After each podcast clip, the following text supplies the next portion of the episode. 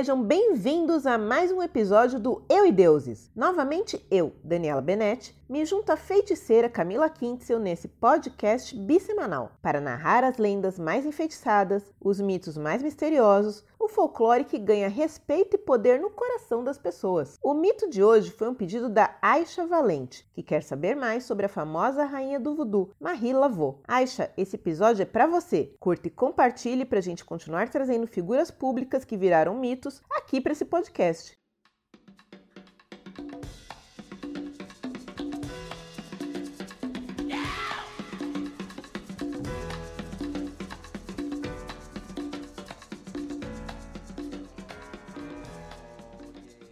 Sim, gente, Marie Laveau foi uma pessoa real. Uma mulher nascida aproximadamente em 1794-95, na cidade de Nova Orleans. Ela era filha bastarda de uma escrava liberta chamada Marguerite, com o quinto prefeito da cidade, Charles Lavaux. Marie teve sorte para uma mulher negra no período, ainda mais no sul dos Estados Unidos, conhecido pelo forte racismo escravocrata. Pelo que se sabe, Marie cresceu confortavelmente em uma fazenda e se tornou uma mulher alta e bonita, que usava lenços coloridos na cabeça e brincos grandes e brilhantes. Sabe-se que ela chegou a trabalhar com a importação de bebidas e alguns boatos dizem que foi dona de bordel. Então sabemos que Marie tinha um espírito empreendedor, por assim dizer. Em 1819, com 25 anos, Marie se casou com um imigrante haitiano, Jacques Parry, mas o casamento durou pouco. Jacques desapareceu apenas um ano depois, sem deixar rastro. Claro, ele pode apenas ter ido embora, o que era comum na época, mas a questão é que ele deixou um patrimônio para Marie, que usou o dinheiro para abrir um salão de cabeleireiro, que passou a ser frequentado pelas mulheres mais ricas e poderosas da cidade, então rolava uma suspeita sobre o desaparecimento do Jacques. É estranho, é estranho. Nessa época, ela passou a ser conhecida como a Viúva Paris e se tornou muito popular não apenas pelos tratamentos estéticos, mas por seu trabalho com leitura de cartas, curanderia, fitoterapia e principalmente feitiços voodoo. Para quem não sabe muito sobre, o voodoo é uma religião bastante comum na África Ocidental, no Haiti, Cuba, na Louisiana, nos Estados Unidos e no Brasil, onde deu origem a algumas tradições como o candomblé GG, o tambor de mina, o xangô do Nordeste e o batuque. Eu sei que tá todo mundo aí pensando nos bonequinhos para enfiar alfinete e torturar alguém à distância e em zumbis, mas não é sobre isso. O voodoo é uma religião tradicional, com origem nos povos Jejefon do Benin, onde é a religião nacional, presente na costa da África Ocidental, da Nigéria até Gana. Ele é baseado em uma hierarquia de entidades, agrupadas em famílias, os Loas, e no culto aos ancestrais. A gente já falou um pouquinho sobre no episódio do Barão Samedi. A Marie manjava de voodoo exatamente porque esse era um negócio de família. Sua mãe e avó eram sacerdotisas e ela aprendeu o ofício na adolescência. Salve, salve família. Mas foi a partir do salão que a fama de Marie como sacerdotisa voodoo começou a correr por Nova Orleans. Ela também atendia as clientes em casa nessa época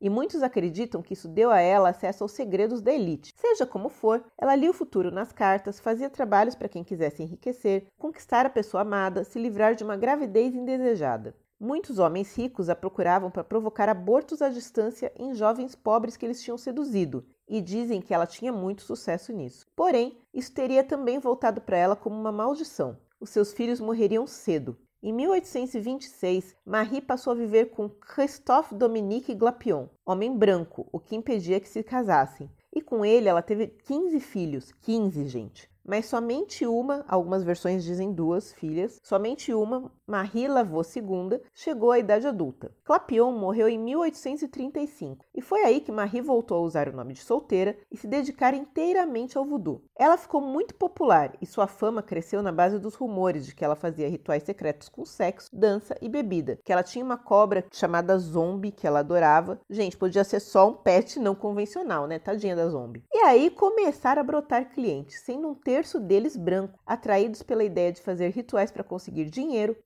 reaver um amor perdido, conseguir um novo amor, encantados pela capacidade de adivinhação da Marie, que era muito exata, ou até eliminar um concorrente ou sócio dos negócios, destruir um inimigo. Ela foi até acusada de causar a morte de um governador com feitiço. Essa gente inventa cada coisa.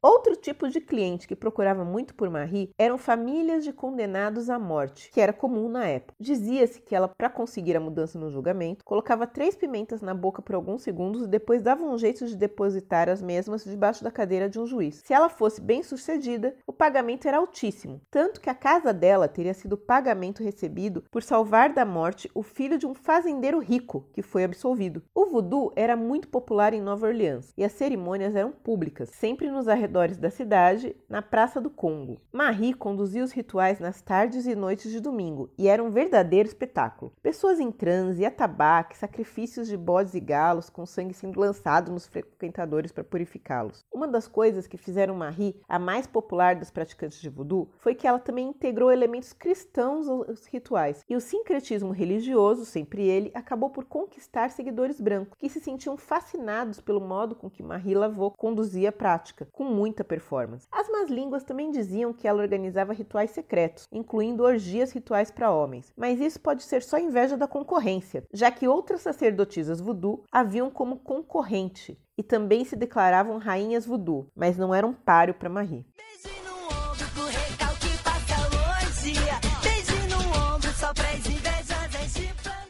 Ela era famosa por saber coisas sobre seus clientes que eram surpreendentes, mas talvez, na verdade, seu poder de adivinhação podia prover de uma rede de informantes que trabalhavam na casa das elites, onde ela já tinha atuado como cabeleireira, ela tinha muita influência, e também gente que se sentia um pouco em dívida ou assustado com a Marie, né? Dizem que alguns tinham medo de ser amaldiçoados ou tinham gratidão por terem sido curados de algum tipo de mal por ela. E também tinha os boatos de que ela tinha um bordel e dali ela tiraria muita informação. Mas outra coisa que ajudava a popularidade de Marie é que ela tinha um lado caridoso. Ela ajudava muitas jovens pobres que se identificavam com ela e viam nela uma mãe, já que ela ajudava com finanças, dívidas, casamento, saúde, proteção, criação dos filhos, problemas domésticos domésticos e até casos judiciais. Tudo isso fez com que ela fosse muito bem vista na cidade. Na época das epidemias de febre e de cólera, ela ajudou muitos doentes, já que ela entendia de ervas e, segundo alguns, ela tinha noções de medicina indígena. Porém, em 1860, Marie parou de praticar voodoo em público sem dar explicações e se recolheu. Ela morreu apenas em 1881, dormindo, e seu funeral foi feito com grandes honras e com jornais escrevendo que Marie era uma mulher de grande beleza, intelecto e carisma, também era piedosa, caridosa e uma hábil curandeira de ervas. Então, assim, ela morreu muito bem vista na cidade, uma multidão foi no funeral, ela era muito adorada mesmo. Alguns acreditam que o túmulo era falso e que Marie apenas abandonou o corpo e se transformou num corvo, que ainda hoje sobrevoa a cidade. De qualquer forma, o local da sepultura é um tanto misterioso. Supostamente fica no cemitério Saint-Louis, que é considerado mal assombrado, e onde muitos vão pedir favores a ela, escrevendo um X, que seria na verdade uma cruz, meio de lado, sobre a lápide, girando três vezes e fazendo pedido em voz alta. Muitos continuaram a afirmar ver Marie pela cidade, mas pode ser apenas uma confusão, já que sua filha, de mesmo nome, assumiu o cargo da mãe.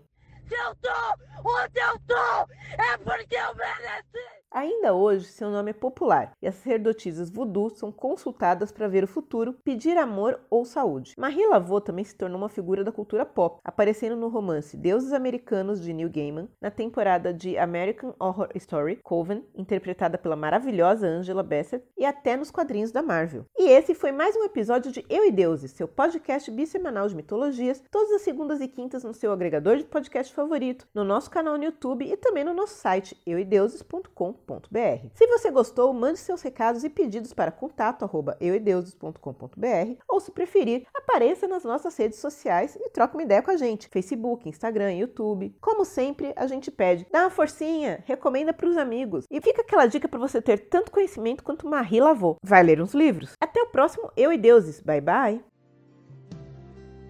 Ela sabe me prender como ninguém. Tem seus mistérios fazer como